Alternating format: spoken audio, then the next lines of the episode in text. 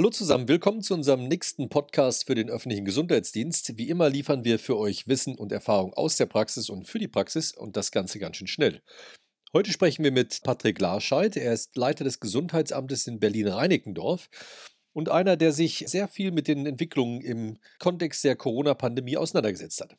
Patrick, der Koalitionsausschuss hat jetzt Anfang Juni beschlossen, viele Sachen für den ÖGD zu machen. Der Bund strebt mit den Ländern und Kommunen einen Pakt für den öffentlichen Gesundheitsdienst an.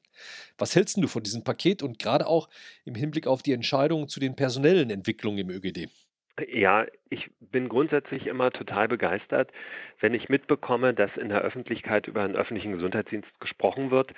Das hat uns sehr gefehlt in der Vergangenheit und die Wahrnehmung der Gesundheitsämter war auch nicht die beste. So ein Paket ist erstmal eine gute Sache. Es gibt natürlich so ein paar Details, die mich unruhig machen. Also zum einen ist es so, dass wenn ein Kraftpaket nötig ist und beschlossen wird, das ja im Umkehrschluss heißt, offensichtlich haben wir bisher viel zu wenig getan und irgendwie werden wir dann auch mal wieder über unsere Defizite wahrgenommen. Also ÖGD, das ist da, wo die Leute fehlen. Ein Schuh, den ich mir nicht gerne anziehe, zumindest für mich, für mein Gesundheitsamt, trifft das so nicht zu. Zum anderen ist es aber so, dass ich natürlich die Notwendigkeit in vielen Gesundheitsämtern sehe, dass die Kollegen dringend Unterstützung brauchen.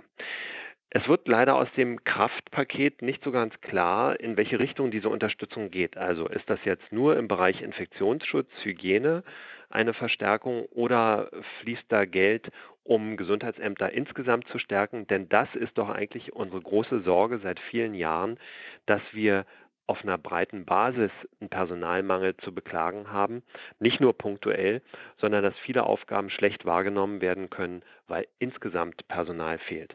Aber ich will nicht nur schimpfen, grundsätzlich ist alles, was uns äh, nach vorne bringt, gewünscht, wenn es denn auch nachhaltig und nicht nur in Form eines kurzfristigen Geschenks ist. Jetzt muss ich nochmal nachhaken. Also, du zeichnest ja ein anderes Bild als von einem Gesundheitsamt, als das so landläufig häufig in der, den Medien dargestellt wird. Also ist das ein Rock'n'Roll-Arbeitgeber, wo man richtig viele gute, wichtige Sachen macht? Wie würdest du so ein, die Arbeit in eurem ja. Gesundheitsamt beschreiben, wenn man es mal positiv darstellt? Ich bin der Ansicht, dass ich den attraktivsten Job in ganz Berlin habe und hier nie wieder weg will. Wir machen hier im Grunde genommen ja die Arbeit eines kleinen Krankenhauses. Wir haben ganz viele verschiedene Disziplinen und das Merkwürdige an uns ist, dass wir vor allem dann gut sind, wenn wir nicht bemerkt werden. Diese Versorgung psychisch kranker Menschen, ob Erwachsene oder Kinder, ganz egal, über Jahre, über Jahrzehnte zum Teil, die einfach, wenn sie gut funktioniert, dazu führt, dass auch eine große Zufriedenheit herrscht dieses selbstverständliche sich kümmern um Kinder, die in Notlagen sind, das Erkennen von Familien, die nicht gut zurechtkommen miteinander, das sind ja alles Dinge, die die Arbeit hier total spannend machen und die auch dazu führen, dass wir eben ein Haufen von Überzeugungstätern sind, die das, was sie machen, total gerne machen und die auch einen Effekt sehen, die einen Sinn in ihrer Arbeit sehen. Wir sind hier Leute, die doch in den einzelnen Bereichen trotz klarer gesetzlicher Vorgaben sehr viel Gestaltungsspielräume haben. Wir können Schwerpunkte setzen, wir können bestimmte Themen einfach mal über einen bestimmten Zeitraum stärker beackern und zwar weitestgehend unabhängig von hierarchischen Strukturen, wie das beim Arbeiten in der Klinik der Fall ist. Hier können Ärztinnen und Ärzte und auch anderes medizinisches Personal tatsächlich medizinisch sinnvolle Arbeit leisten, direkt am Patienten und direkt für den Patienten. Wir schlagen uns hier nicht mit Regressen rum wie die Niedergelassenen. Wir sind hier nicht in finanziellen Zwängen wie andere. Natürlich haben wir immer einen finanziellen Zwang, wir haben zu wenig Geld. Aber grundsätzlich ist hier ein sinnvolles medizinisches Arbeiten möglich. Was man allerdings braucht, ist, was ganz gut ist, ein ziemlich großes Herz für Leute, für die andere nicht so ein großes Herz haben. Wenn man das mitbringt und wenn man engagiert ist, dann glaube ich, ist ein Gesundheitsamt ein Ort, an dem jeder, der hier mitarbeitet, ziemlich glücklich werden kann. Was du da beschrieben hast, das trifft ja so doch eigentlich auf den gesamten Gesundheitsbereich, so nach meiner Erfahrung zu. Da sind einfach wahnsinnig viel engagierte Leute. Was man den Mitarbeitern und Mitarbeiterinnen ja auch anbieten muss, ist ja auch wirklich Schulung, Ausbildung, Fortbildung. Das zieht sich ja wie eine rote Linie auch durch die Diskussion der letzten Wochen durch. Dieser Punkt der Schulung ist ja auch explizit in dem Beschluss des Koalitionsausschusses benannt worden. Wo siehst du denn jetzt den, den größten Bedarf für die Aus- und Weiterbildung äh, der Mitarbeiter im öffentlichen Gesundheitsdienst? Das ist tatsächlich ein ganz wichtiges Problem, was dort identifiziert wurde. Wir haben schlichtweg ein finanzielles Problem. Das Thema Fortbildung, aber auch Aus- und Weiterbildung ist immer ein heikles Thema, weil wir es uns eigentlich kaum leisten können. Natürlich wird die Standardantwort der Politik sein, ja, es sind doch aber die Amtsleitungen selber für die Gestaltung ihrer Budgets verantwortlich. Das sind wir natürlich nur in geringen Umfängen, weil wir das zur Verfügung stehende Geld nicht unendlich vermehren können. Ich habe hier regelmäßig das Problem, ich fange mal ganz oben an in der ärztlichen Fortbildung, dass es natürlich einfach eine Reihe Fortbildungsveranstaltungen gibt, die eine Menge Geld kosten. Der öffentliche Gesundheitsdienst bietet einiges an, aber selbst wenn ich eine Fortbildung in einem anderen Bundesland besuche, generiere ich ja Unterbringungskosten, Fahrtkosten und so weiter. Das ist für mich tatsächlich ein Finanzierungsproblem. Ich habe es auch auf anderer Ebene, ob es die MFAs sind, ob es Psychologinnen, Psychologen sind, äh, die ganzen Kolleginnen und Kollegen aus der Sozialarbeit. Es gibt schon eine ganze Menge, was ich denen an Fortbildungen eigentlich gewähren möchte oder zum Beispiel in vielen Bereichen eine dauerhafte Supervision. Jeder von euch weiß, Supervision kostet die Stunde 120, 150 Euro, ist keine einmalige Geschichte, muss natürlich kontinuierlich sein ist wichtig zur Gesunderhaltung der Mitarbeiter und da geht es schon los. Natürlich wird das gar nicht im Sinne des vorbeugenden Gesundheitsschutzes verstanden, sondern als so eine Spielerei eines Gesundheitsamtes. Also ich habe einen enormen Finanzbedarf in dem Bereich und ich habe schon das Gefühl, ich habe sehr, sehr gut ausgebildete Mitarbeitende, aber ich kann die eben schwer im Training halten und, und schwer auch in manchen Bereichen auf dem aktuellen Stand halten. Da wünsche ich mir viel mehr Möglichkeiten und zwar nachhaltige Möglichkeiten. Also ganz konkret, ich möchte einen stark ausgestatteten Fortbildungstitel haben, und ich möchte auch leichtere Möglichkeiten haben, Personalaustausch zu machen, dass ich einfach Leute mal woanders hinschicken kann für ein halbes Jahr, auch im Rahmen der ärztlichen Weiterbildung. Das ist bei uns nicht gut strukturiert. Das geht mit Beamtinnen und Beamten ganz gut. Mit Tarifbeschäftigten ist das leider nicht so einfach. Aber wir haben ja nur unsere Akademie, die ja sehr viele Kurse anbietet. Ganz konkret gefragt, da wären ja sicher Optionen da, auch diese Bedürfnisse zu erfüllen. Vielleicht gibt es ja dann auch neue Finanzquellen im Laufe der Zeit. Vielleicht bringt das Kraftpaket ja doch was. Was würdest du denn konkret von der Akademie erwarten? Also die Akademie sehe ich natürlich als die zentrale Schaltstelle für den öffentlichen Gesundheitsdienst, was diese Art von Fortbildung angeht. Wir erleben die absurde Situation, dass manches abgelehnt wird, weil gesagt wird, der dienstliche Bezug äh, einer Fortbildung ist nicht erkennbar. Das ist natürlich etwas, was äh, ganz misslich ist, wo man aber reagieren muss und sagen kann, gut, wir haben die Akademie, die richtet sich speziell an uns, die weiß, was wir nachfragen und die weiß auch, was sie anbieten kann. Und ein starkes Engagement, auch ja ein damit verbundenes berufspolitisches Engagement ist genau das, was wir benötigen. Die Akademie als Standort zu stärken, ist für uns ganz wesentlich, weil wir wissen, da kriegen die Leute, die hinfahren, genau das, was auf sie zugeschnitten ist, was passend ist. Darüber hinaus hat es einen nicht zu unterschätzenden Vernetzungseffekt. Also wenn ich zu einer Fortbildung fahre und treffe Kollegen aus Bayern, Schleswig-Holstein, mhm. Thüringen, dann bin ich einfach innerhalb des Landes besser vernetzt. Und das ist etwas, was wir gerade in, in Zeiten der Covid-19-Pandemie gelernt haben. Wir sind an den Stellen als Gesundheitsämter am stärksten, wo wir miteinander im Gespräch sind und vernetzt sind. Da mhm. stecken wir die anderen in die Tasche, einfach weil wir jemanden anrufen und wir kennen ihn, wir wissen, er hat ähnliche Sorgen. Und genau das ist eben durch ein starkes Engagement der Akademie in unserer Fort- und Weiterbildung eine Chance, dass wir eben untereinander in den Gesundheitsämtern uns noch besser kennenlernen. Das wünsche ich mir sehr. Ja, das ist ja wie im Krisenmanagement. Da ist Netzwerk auch das Ein und Alle. Ne? Genau, sehe ich ganz genauso. Ja. Zum Thema Verbinden, Netzwerken und Digitalisieren hat die Bundesregierung auch sehr viele Pläne. Es sollen erhebliche Mittel für Informations- und Kommunikationstechnologie zur Verfügung gestellt werden. Jetzt nächste Woche ist die Tracing-App angekündigt. Rund 20 Millionen Investitionskosten und zukünftig 3 Millionen jeden Monat, die dafür ausgegeben wollen. Wenn man das mal auf die Gesundheitsämter runterbricht, sind das rund 50.000 pro Gesundheitsamt einmalig oder aber extra 7.500 äh, Euro monatlich. Was ist deine Einschätzung? Ist das Geld für die Tracing-App gut angelegt oder wäre das besser, das Geld direkt den Gesundheitsämtern zur Verfügung zu stellen? Also wenn mir jemand Geld zur Verfügung stellt, sage ich sofort ja. Das wird aber leider nicht kommen. Die Tracing-App, die wir im Übrigen als Gesundheitsämter gar nicht gut kennen und von der wir gar nicht genau wissen, was leistet sie, wie sind ihre Algorithmen, was bedeutet es für uns in der Arbeit, wie werden wir Kontakt mit den getraceden Patienten oder Kontakten überhaupt aufnehmen. Also all diese Fragen sind ja bis zum heutigen Tag überhaupt nicht richtig klar. Diese Tracing-App ist ja leider nur noch das kastrierte Produkt einer großen Idee und macht mich deshalb ein bisschen traurig.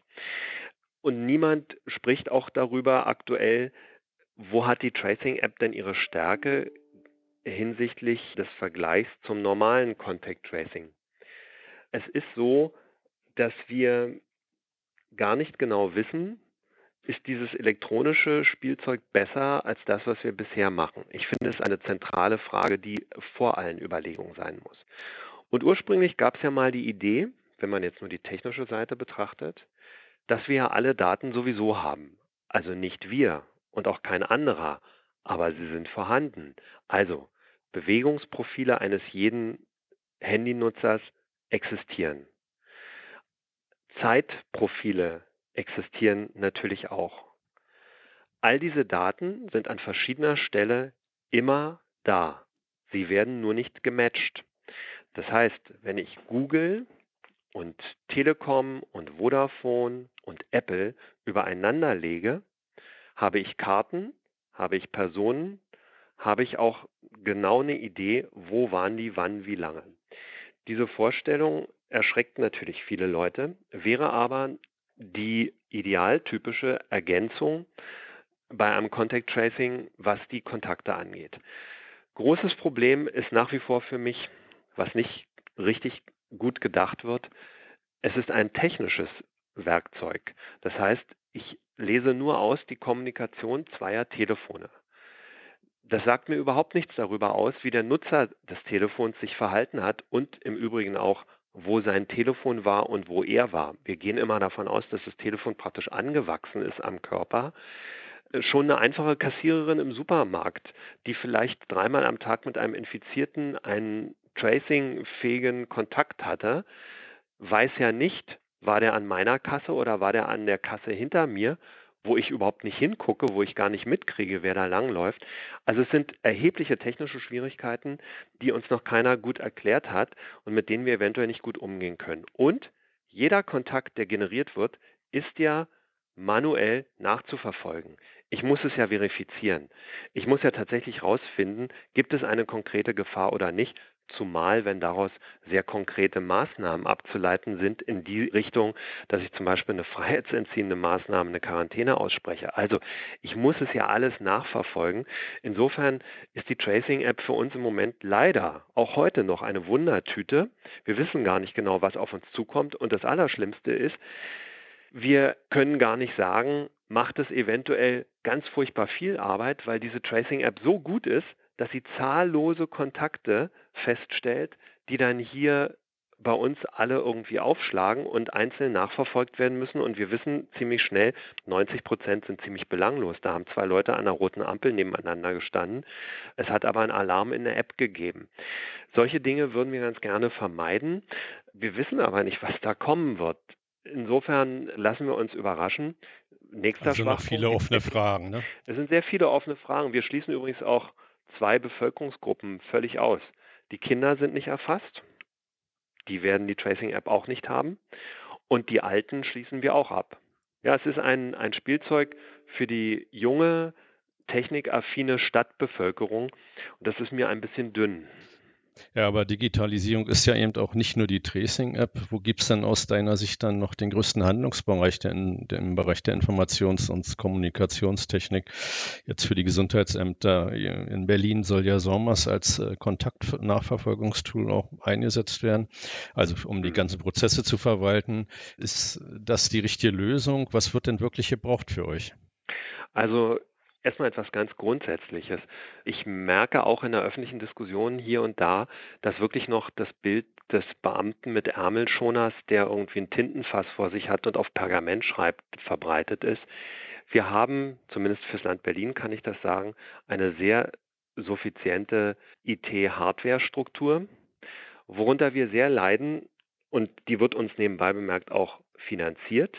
Das ist ganz wichtig bei, bei diesen 150.000 Euro, die pro Gesundheitsamt gedacht werden. Mhm. Ähm, der Bedarf an Hardware ist im Grunde genommen nicht da, weil mir meine Hardware finanziert wird. Und das, das stürzt mich in große Schwierigkeiten. Ich weiß ehrlich gesagt nicht genau, wie ich diese 150.000 Euro investieren soll. Aber wenn es um den Bedarf in den Gesundheitsämtern geht hinsichtlich der IT-Strukturen, dann kann ich sagen, zumindest fürs Land Berlin lässt sich das ziemlich sicher sagen, ist unser größter Fehler die extrem zersplitterte Softwarestruktur. Also das ist ein, ein Landesproblem ja nicht nur in den Gesundheitsämtern und ich fürchte, dass es in anderen Bundesländern nicht wesentlich anders sein wird.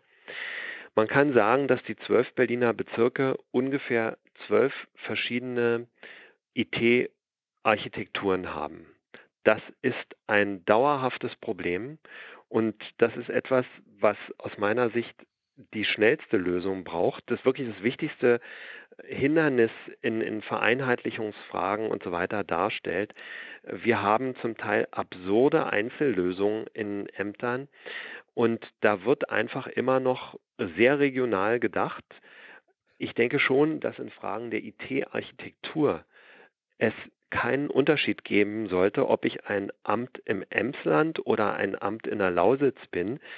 Die müssten mhm. eigentlich für mein Verständnis alle gleich aussehen, weil die Arbeit, die sie machen, so hoch vergleichbar ist, dass es überhaupt keine vernünftige Begründung für Unterschiede gibt. Also ich würde, wenn ich das also erstmal an der Basis anpacken, weißt du, ne? An der Basis anpacken, ganz genau. Also über spezielle Lösungen nachdenkt. Die, die spezielle Lösung wie SORMAS, was jetzt ja äh, oktroyiert wurde, ist ja gar nicht unser großes Problem. Mal abgesehen davon, dass wir hier zu keinem Zeitpunkt ein IT bedingtes Nachverfolgungsproblem hatten in meinem Gesundheitsamt. Also für mich ist es gar nicht nachvollziehbar. Das Problem ist tatsächlich, die einzelnen Ämter sind so unterschiedlich und die einzelnen Bezirke sind so unterschiedlich. Da ist der Ansatzpunkt, da würde ich sagen, wenn ihr IT ordentlich machen wollt, dann stülpt ein System über alles und zwar ganz unten an der Basis. Wie funktioniert eine Behörde? Welche Software setzt sie ein? Welche Hardware setzt sie ein? Was sind die informationstechnologischen Voraussetzungen und Philosophien? Da darf es nicht in, in ganz Deutschland über 400 Lösungen geben in den Gesundheitsämtern. Das ist ein einziger Wahnsinn und es verhindert alles. Das war schon fast ein schönes Schlusswort, Patrick. Aber noch eine letzte Frage vielleicht zu der Situation generell. Man bekommt den Eindruck, wenn man in Berlin unterwegs ist, als, als wenn die Pandemie schon vorbei ist. Glaubst du, dass die Gesundheitsämter jetzt gut aufgestellt sind, ausgestattet sind, wenn es nochmal zu einer Zunahme von Fällen kommt? Oder wie schätzt du die Situation insgesamt ein? Ich kann sagen, dass wir aus den letzten Monaten wirklich sehr viel gelernt haben. Wir haben vor allem uns selbst so oft hinterfragt in, in unserer Arbeitsweise, dass wir jetzt eine weitestgehend optimierte Arbeitsweise haben. Und wir fühlen uns hier gut gerüstet. Wir fühlen uns auch personell gut gerüstet. Wenn es jetzt noch einmal losgeht, dann fahren wir einfach wieder hoch und dann wissen wir sehr viel besser, was wir tun, als es noch vor einigen Monaten der Fall war. Ich wünsche mir allerdings sehr, dass unsere sehr erfolgreiche Arbeit der letzten Monate auch Früchte trägt und wir tatsächlich nicht in so eine Situation rein geraten. Vielen Dank für deine tollen Einblicke. Vielen Dank für deine ausführlichen Gedanken zu den technischen Lösungen. Ganz klar kam für mich dabei raus, die Basis in den Kommunen muss mit involviert werden, besser involviert werden und gefragt werden. Danke dir. Ja. Es gibt noch viel zu tun. Danke, Patrick. Ich danke Mach's euch. gut, ne? Und tschüss, ne? Tschüss. Bis dann, ciao.